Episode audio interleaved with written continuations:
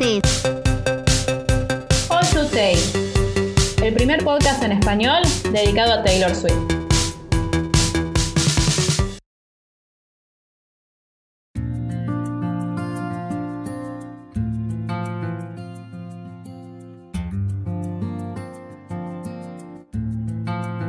Muy buenas, bienvenidos, bienvenidas a esta parte B de All to Tay, el podcast sobre la discografía de Taylor Swift. Si esta es la primera vez que escuchas este podcast, te doy la bienvenida, te invito a escuchar también la primera parte o la parte A en la que hablamos específicamente del álbum debut de Taylor Swift, de todos sus datos un poco más duros, de todas las canciones, de la cantidad de ediciones que tuvo el disco, de las letras y de un montón de cosas más que es bastante interesante, así que si es que lo puedo decir yo misma. Em, así que pueden ir a escuchar el lado A. No es condición indispensable haber escuchado el lado A para escuchar el lado B, pero siempre está bueno tener toda la información. Y si vamos a hablar de Taylor Swift y de toda su música, tenemos que hablar también de su historia. Y esto es lo que vamos a hacer en este lado. Antes de arrancar, les recuerdo que pueden seguirme en Instagram en arroba. Igual está en la descripción de este podcast por si quieren ir y hacer clic directamente ahí. En Instagram subo, subo información, subo datos, eh, cositas que va haciendo Taylor, que está bastante más activa en redes por suerte en esta temporada. Y eh, también todos los 13 jugamos los Swifty Games, así que están todos, todas, todos invitados a participar. Los 13 tenemos una cita, diría casi obligada, donde nos divertimos un poco también. Pero les decía, vamos a hablar de Taylor Swift, que es lo que les importa a ustedes y por supuesto lo que me importa a mí. Taylor Allison Swift nació el 13 de diciembre de 1989 en, atentos a este nombre, Wyoming, Pensilvania, los Estados Unidos. Vivía con su madre Andrea, su padre Scott y su hermano Austin en una granja de árboles de Navidad. Muchos de sus biógrafos, porque sí, Taylor Swift tiene varios biógrafos, dicen que su familia siempre sospechó que se trataba de una niña prodigio, entre comillas. Incluso cuentan la historia de que teniendo algo de 5 o 6 años, fueron a ver una película al cine y cuando volvieron, Taylor fue capaz de cantarles todas las canciones de la banda sonora. De lo que sí estamos seguros y de lo que podemos dar fe es de que su amor por la música afloró muy tempranamente porque hay videos de ella siendo mínima, pero mínima no sé, tendría 3-4 años, tocando entre comillas el piano y cantando casi antes de hablar. Su amor por la música country data de los 8 años cuando supo que lo que más quería en el mundo era ser cantante. Le regalaron su primera guitarra a esa edad en una Navidad pero no podía practicar porque sus dedos eran muy chiquititos como para alcanzar a tocar las notas. Entonces la dejó relegada en un rincón de su cuarto. Años después, y cuando digo años son bastantes, como a los 12, sus papás contrataron a, Yo quiero que apuntemos lo random de esta situación. O sea, cosas que solamente le pasan a Taylor Swift en la vida y que estamos muy agradecidas por esto. Sus papás contrataron a un chico para que les hagan instalación de los programas en su computadora. Normal. Para que Taylor pudiera hacer los deberes. El chico, cuando fue, vio la guitarra y le preguntó si sabía tocar. Ella le dijo que no, que lo había intentado, pero que no podía, y él se ofreció a enseñarle un par de acordes. Un poco creepy, lo vamos a decir, como, mmm, viniste a instalarme la computadora, ¿por qué me preguntas cosas? Pero bueno, desde acá, un besito, te lo agradecemos mucho, señor técnico de PCs de Nashville, la verdad, eh, nada, eterno agradecimiento. El primer CD que tuvo, que se compró, fue Blue de Leanne Rimes. Esta mujer va a ser muy importante en la vida de Taylor y va a marcar a fuego una de las características que más amamos de ella, que es el vínculo con sus fans. ¿Por qué? Se preguntarán ustedes. Para eso estoy yo, para contarles.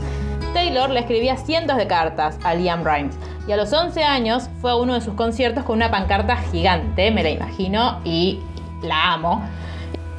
Y cuando Liam pasó cerca de ella, Taylor la llamó y ella la reconoció. Le dijo que había leído sus cartas y que le agradecía por apoyarla tanto. Desde ese momento supo que ella quería hacer sentir así de especial a todos los fans que tuviese algún día. 11 años, ya sabía que iba a tener fans. Por eso es que vive stalkeando a sus fans en Twitter y en Tumblr para después invitarlos a las famosas Secret Sessions, que consisten básicamente, y esto lo vamos a decir muy por arriba porque vamos a ahondar en el tema cuando hablemos puntualmente de las Secret Sessions en el álbum que toque, que consisten básicamente en escuchar sus discos antes de que salgan con ella en sus casas. Digo sus porque las hace alrededor del mundo, aunque quien pudiera y a las de Nashville, ¿no? Taylor, eh, Taylor Nation, que Taylor Nation, eh, también brevemente explico, es como la cuenta que se encarga del vínculo con los fans. Más allá de que Taylor siempre stalkea y puede pasarte que seas muy afortunada y que Taylor Swift te conteste un tweet o te likee o te retuitee o no sé, o te rebloguee en Tumblr. Eh, es Taylor Nation como la que te invita formalmente a la Secret Session. Taylor le dice, che, a esta, y Taylor Nation va y te manda el, famoso DM de, de Taylor Nation. La mayor parte de su tiempo libre la ocupaban componer, por supuesto. Su primera canción se llamó Lucky You y hablaba sobre ser diferente porque así se sentía. Muchos se burlaban de ella en la escuela por no hacer las mismas cosas que sus compañeros porque mientras muchas chicas hacían fiestas de pijama en sus casas o se juntaban para ir al cine o jugar al fútbol, ella se quedaba en casa componiendo. Nadie lo entendía, entonces decidían hostigarla.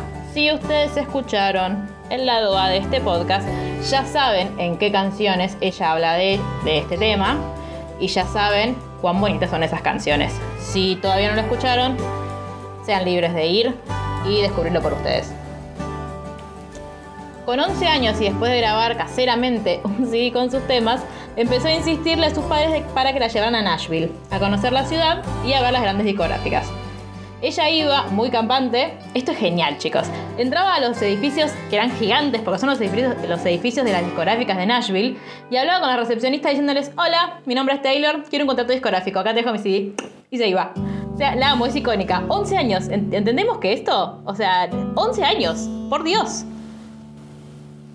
Ella no solo siempre supo lo que quería, sino que nunca dejó de trabajar para conseguirlo.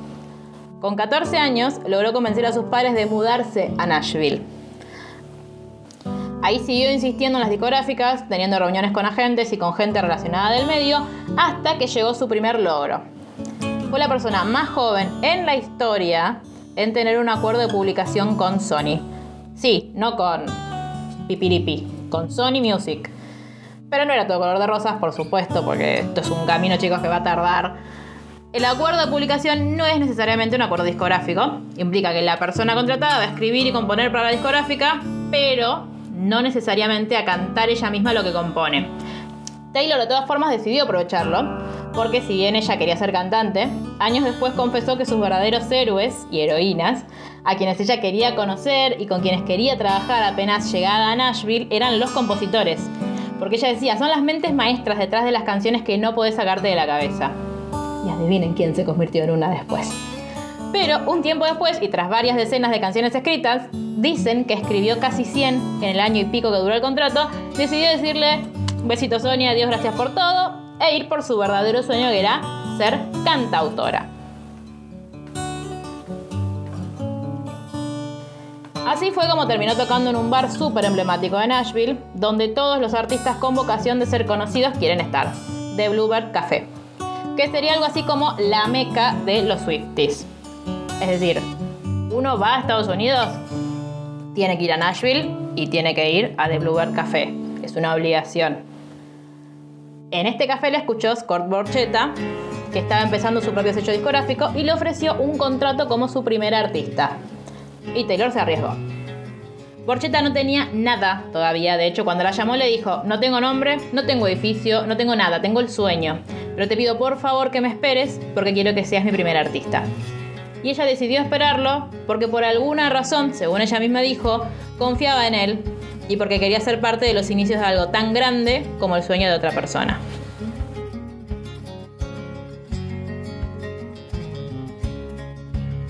Al principio, todas las discográficas en las que tuvo reuniones o las que accedieron a escucharla le decían lo mismo.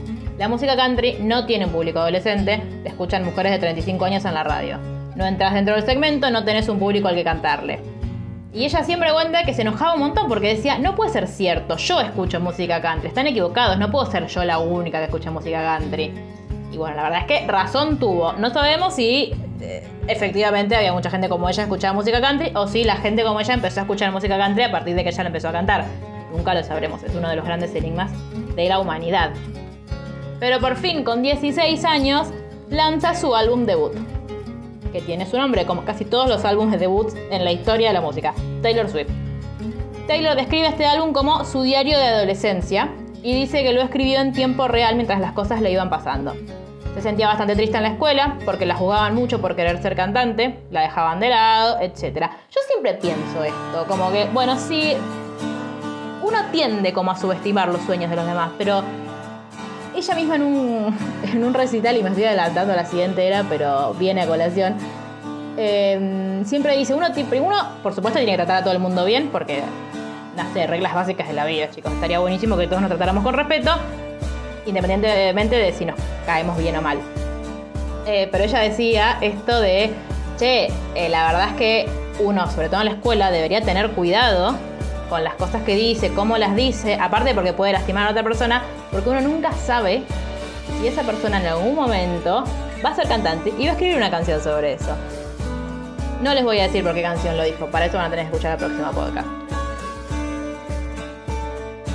También revela que, aunque escuchando las letras parezca que tuvo como 500 novios, en realidad la mayoría salen de su capacidad de observación, que es algo de lo que también hablamos en el lado A. Al sentirse tan sola durante este periodo, desarrolló la habilidad de prestar atención a las cosas que le sucedían a la gente a su alrededor y transformarlas en historias, en estas bellas historias que podemos oír por la posteridad. Además, en una entrevista para la radio, cuando le preguntaron qué tenía de especial el disco, además de confesar que era muy personal, reveló que había dejado mensajes secretos en todos los temas y esto es maravilloso y es una de las cosas que definen a Taylor Swift. Porque si vos miras el librito con las letras que vienen en el disco, tanto las letras como los agradecimientos están escritos en minúscula y en algunas palabras vas a encontrar mayúsculas. Pero no están tipo en la, la primera letra de la palabra, están en lugares que no van. Es parte de un código que forma un mensaje hay que ponerlas en orden y te muestra cosas como sobre quién va la canción. Si quieren ver alguno, voy a dejar en Instagram, en historias destacadas, unas fotitos del librito del disco para que puedan chusmear. Recuerden, arroba alltoday.podcast, van, siguen ahí y ahí van a ver las imágenes. Se inspiró en, no, palabras mayores, eh, en los Beatles, porque en algunos de sus discos dejaban mensajes secretos que descubrías si los reproducías del revés, algo que se podía hacer antes con los cassettes. También en la dedicatoria del disco, parte que ella confesó en una entrevista es su favorita de hacer y de ver en otros artistas, es tan Mariana que la amo. Hay un extenso texto que se titula Te amo y está dedicado a sus fans, a su familia, a su discográfica y a todas aquellas personas que inspiraron sus canciones. También chicos, eh, voy a dejar una foto de esto en el Instagram, pueden ir a verla ahí. Cuando logra firmar con Big Machine Records, la discográfica pone a su disposición una variedad de productores country, aunque el álbum finalmente va a ser catalogado como country slash pop. Y después de algunas sesiones con varios de ellos, Taylor elige a San Nathan Chapman, a quien amamos, adoramos y bendecimos desde acá. A quien conocía porque iba a verlo a una editorial donde trabajaba y le cantaba canciones. Esto me encanta. El chabón salía y estaba Taylor con su guitarrita y le cantaba. Un día, él decidió tomar uno de los temas y agregarle instrumentos. Chapman toca guitarra, bajo y mandolina también, un genio. Siguieron con esta dinámica por dos años hasta que Taylor consiguió un contrato discográfico. Es decir, Nathan Chapman hacía música con Taylor Swift o tenía conversaciones musicales con Taylor Swift incluso antes de que Taylor tuviera, tuviera efectivamente una discográfica. Big Machine no quería al principio contratarlo porque nunca había producido un álbum completo. Es decir, Nathan Chapman era productor musical pero había producido canciones. Pero Taylor describió su trabajo con él como la química perfecta, así que la discográfica empezó permitiendo que produjera algunas canciones, pero finalmente Taylor se salió con la suya y produjo todas menos una.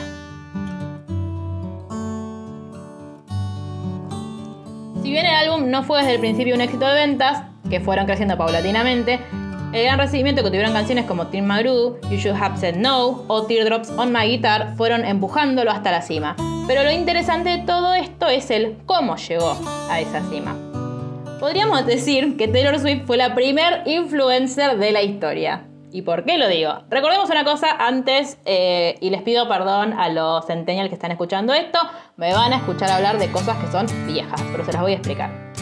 El CD salió en 2006. Por ende, Spotify no existía.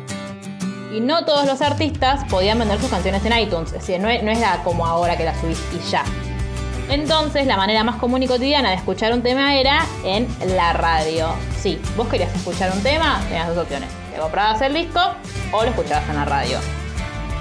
Acá en Argentina estábamos saliendo de la crisis, todos escuchábamos la radio. Taylor siempre en todos los minis conciertos que daba pedía a la gente que llamara a la radio y pidiera sus temas. Incluso les cuento otro dato de interés para los centennials que nos están escuchando. Antes incluso llamábamos a la radio y pedíamos una canción, pero no solo eso, se la dedicábamos a alguien. Quiero dedicarle esta canción a tal. Sí, es una vergüenza, pero nos divertíamos así. Y la verdad es que... No, no nos avergonzamos, no, la verdad es que estuvo muy bien. Pero ella fue incluso más allá. En su página de MySpace, que... ¿Cómo les explico que era MySpace? Bueno, si saben lo que es Fotolog, es como lo anterior. Ella usaba MySpace de pseudo diario íntimo y mantenía a sus fans al corriente de su vida. Es decir, como son las influencers ahora. Subió las canciones del disco para que la gente pudiera escucharlas ahí también.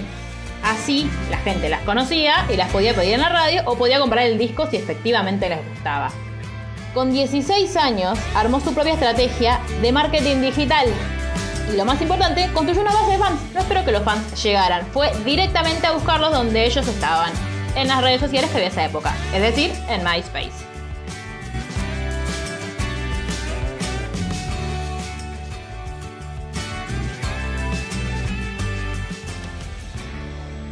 Bueno, ahora que ya sabemos que Taylor Swift ya sacó su disco, ya lo produjo con Nathan Chapman, ya lo coescribió con Liz Rose, que es algo que no dijimos acá, pero que sí hablamos en el podcast del lado A, vamos a hablar de las canciones, de lo que Taylor nos contó sobre estas canciones y sobre lo que se sabe por la prensa, por deducciones y por teorías que tenemos los fans. Porque si algo que caracteriza al fandom Swifty es que somos los mejores creando teorías conspirativas.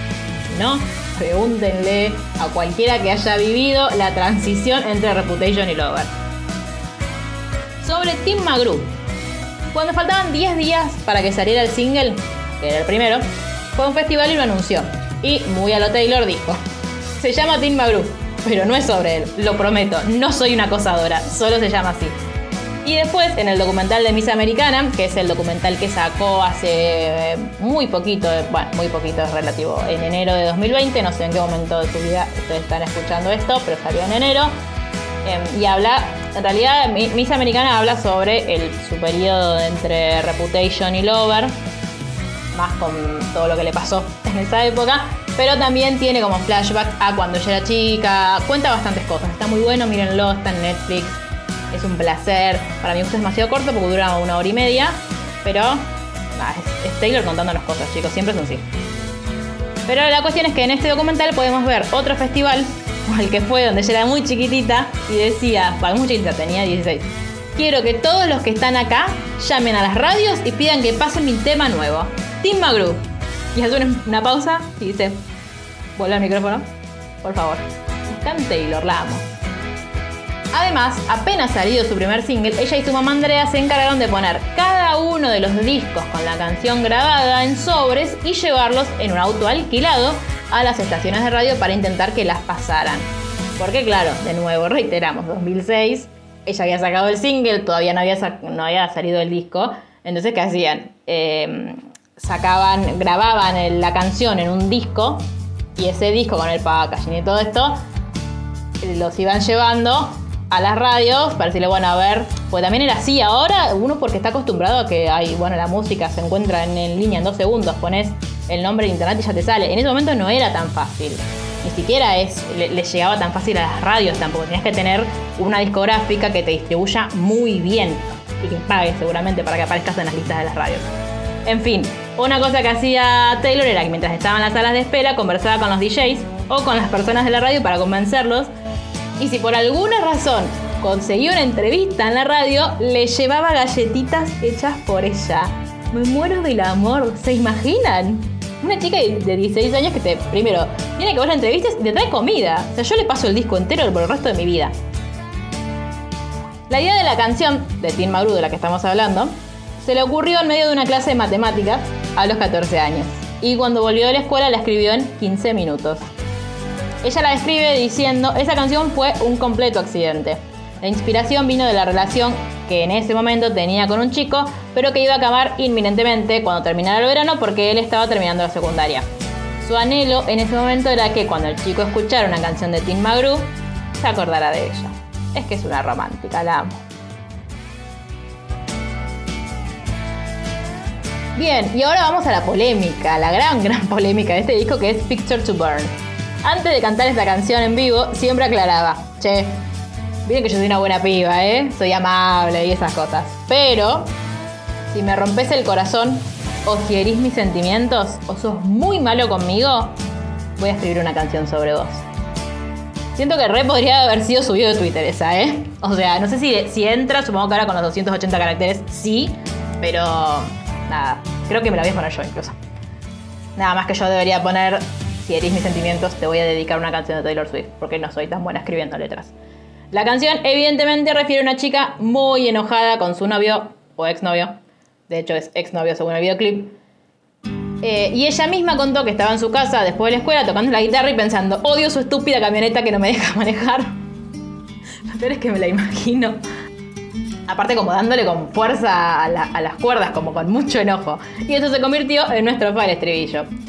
De hecho es mi parte favorita porque es espectacular cómo te, te saca el mal humor esa canción. Ya lo dije, es como, no sé, es como un, bello milagro musical que elimina cualquier dosis de negatividad que tengas en ese momento. La canción es, en sus palabras, brutalmente honesta, y la verdad es que todos y todas adherimos a esto, y en su momento era divertida porque parecía ser una sátira de lo exagerada que sonaba. Hoy, como ya vimos en la partida del podcast, podemos afirmar sin miedo a equivocarnos que nadie, por suerte, podría escribir una letra que amenaza con decirle a mis amigos que sos gay si vos le decís a los tuyos que yo estoy loca y salir airoso de ello. Digo, ¿no? Ya hablamos en la parte A de que esta, la línea esta de la canción se suprimió en el videoclip cuando lo grabaron y también se suprimió de las posteriores ediciones del disco, porque por suerte Taylor entendió que estaba muy mal.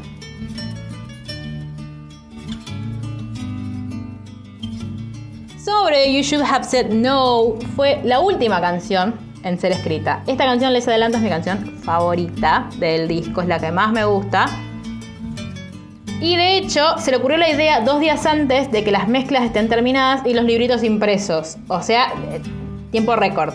Así que llamó a su productor, a nuestro amigo Nathan, un besito Nathan, para avisarle y la escribió esa misma noche. La letra va, según cuenta, sobre algo muy loco y dramático que le estaba sucediendo en ese momento y su necesidad de enfrentarlo o resolverlo de manera musical.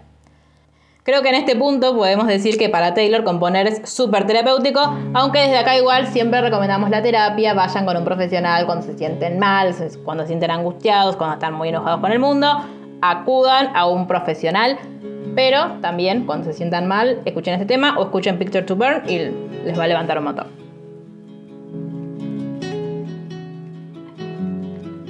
Bien, sobre Art Song, que es la última, la última canción, si bien digo, de eh, el disco original en su formato estándar.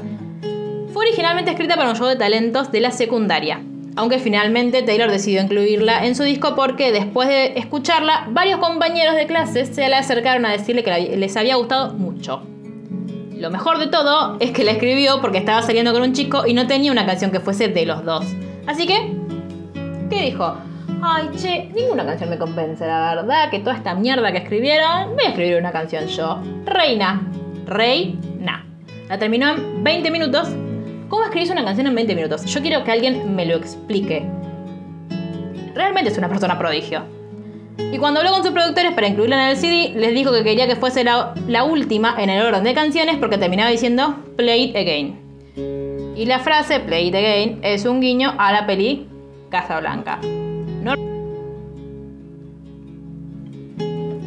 Ahora pasamos a una de las canciones más lindas y más tiernas y que para mí mejor representan a la Taylor de 16 años en este disco. Eh, se llama Mary's Song o Oh My My My y Taylor se inspiró en sus vecinos, que son unos viejitos, son, espero que sean y que no hayan sido, que se conocieron de niños y estuvieron literalmente toda la vida juntos. Y a ella le pareció maravilloso porque veía que se trataban con cariño, que siguen enamorados y le daba como esperanza de que esos amores existen. Porque estaba acostumbrada a ver en las revistas y en la televisión tantas noticias sobre relaciones que se rompen, sobre divorcios, separaciones, etc. Ella misma dijo, es reconfortante saber que solamente tengo que mirar al lado de casa para ver un ejemplo de amores para siempre. Ay, Taylor, te queremos. Ahora vamos con The Outside, que fue una de las primeras canciones que escribió. La escribió con 12 años. Y de hecho dice que habla sobre la verdadera razón por la que empezó a escribir canciones, para lidiar con el dolor. La dejaban de lado en la escuela y ella no entendía por qué. Sabía que era diferente entre comillas, porque primero era la más alta de todas, incluso más que algunos varones y por Dios santo sabemos que eso en esta sociedad es algo imperdonable. Taylor no pudo usar tacos nunca y cantaba canciones country en karaoke o mini festivales mientras el resto de las chicas de su edad se quedaban a dormir en las casas de sus amigas y hacían fiestas de pijama. Pero no entendía por qué por eso la aislaban. Porque la gente es mala, Taylor. Por eso. Porque la gente es una mierda. Muchas veces se despertaba sin saber si alguien efectivamente iba a dirigirle la palabra en la escuela. Pero algo que aprendió durante ese tiempo fue que la gente no estaba para ella, pero la música sí. Por eso se pasaba la tarde componiendo y profundizando en la idea de que esa era verdaderamente su vocación. Incluso dice, a veces pienso qué diferente sería mi vida si me hubiesen dejado formar parte de los chicos cool. Seguramente le hubieses pasado mejor en la secundaria Taylor, pero nosotros no tendríamos los temazos que nos regalaste. Y vos no tenías tu carrera maravillosa, así que digamos que fue una mierda, pero que dentro de todo salió bien. Bien, vamos ahora con Tied Together with a Smile, que le escribió tras enterarse que una de sus amigas era bulímica. Y en ese momento, dice, ella pensó, ¿cómo puede ser que alguien que parece tan fuerte se esté destruyendo por dentro? A veces tiene declaraciones tan de milipili que eh, yo personalmente la cachetearía. Pero bueno, lo dijo con 16 años, la queremos. Y la letra habla de alguien queriendo ocultar su turbulencia interior, simulando hacia el afuera, pero también habla de las inseguridades que sufren las mujeres, especialmente las mujeres adolescentes. Y por último, mi balada favorita de Taylor y mi segunda canción favorita de este disco. De hecho, fue por mucho tiempo la primera, pero después, como que no sé. Me apegué mucho a You Should Have Said No. Estamos hablando en este caso de Teardrops on My Guitar. Y algo que tiene de especial esta canción es que nombra a la persona por la que está escrita. De hecho, arranca así. Drew me miró tipo Drew Looks at Me. En los conciertos en los que la cantó, ella cuenta que efectivamente este era el nombre del chico, que se sentaba al lado de ella en la escuela y que ella estaba súper, súper enamorada de él y que él casi ni sabía de su existencia. Pero lo peor es que las pocas veces en las que le hablaba, le hablaba de su novia. Ay, pobre Taylor. Y acá hay algo interesante. Ella dice que nunca llegó a decirle explícitamente lo que sentía y por eso escribió la canción. Pero, y atención con esto, em, pueden escribirme a arroba para decirme qué piensan o si ustedes tienen más información sobre esto y podemos desentrañar este misterio. Hace poco, en una entrevista con Ellen, hace poco, realmente hace poco, cuando fue a promocionar eh, Lover, le preguntaron cuándo había sido su primer beso. La pueden youtubear a la entrevista porque está, es en las Burning Questions que dice esto. Y ella responde, a los 15 años, con mi novio de la secundaria. Hasta ahí, bueno, normal. Entonces le repreguntan, ¿cómo se llamaba el chico? Y ella dice, Drew. ¿O había muchos Drew en la secundaria de Taylor?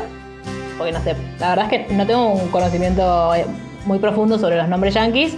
Quizás Drew es como, no sé, Juan acá o Matías. Em, o es el mismo y Taylor nos mintió todo este tiempo. O, opción C, cuando escribió la canción, Drew no le daba bola y después Drew se avivó y dijo, che Taylor, la verdad es que te amo. Como haríamos todos nosotros, ¿no? Pero en fin, estas son todas las curiosidades de este disco. Al ser el primer disco de Taylor, no tenemos demasiada información. No sabemos mucho de ella en esa época, más allá de que se pasaba la vida yendo en, tanto en giras, lo que ella eh, llamaba giras de radio, porque iba a pedirle a las, estaciones de radio que pasaran su música. Y otra cosa interesante es que al disco le fue muy bien, el disco tuvo una segunda edición y tuvo como esta cosa que se hacía en los 2000 de el deluxe, el después la versión disco más DVD, después la versión con no sé qué karaoke. Pero no tuvo una gira de conciertos propia. Pero ¿qué pasó? ¿Se acuerdan de Tim McGrew? Bueno, Tim McGrew escuchó la canción le llamó la atención, aparte le llamó la atención porque evidentemente, ¿cómo no vas a escuchar una canción que se llama como vos? Muy bien esa estrategia de venta Taylor. Desde acá, y aparte no tenías ni publicistas, se te ocurrió a vos. Mente maestra. Entonces Tim Magru la invitó a ser la telonera de algunos de sus shows en Estados Unidos. Después también hizo un par de shows con Brad Paisley, que por Dios, lo queremos mucho.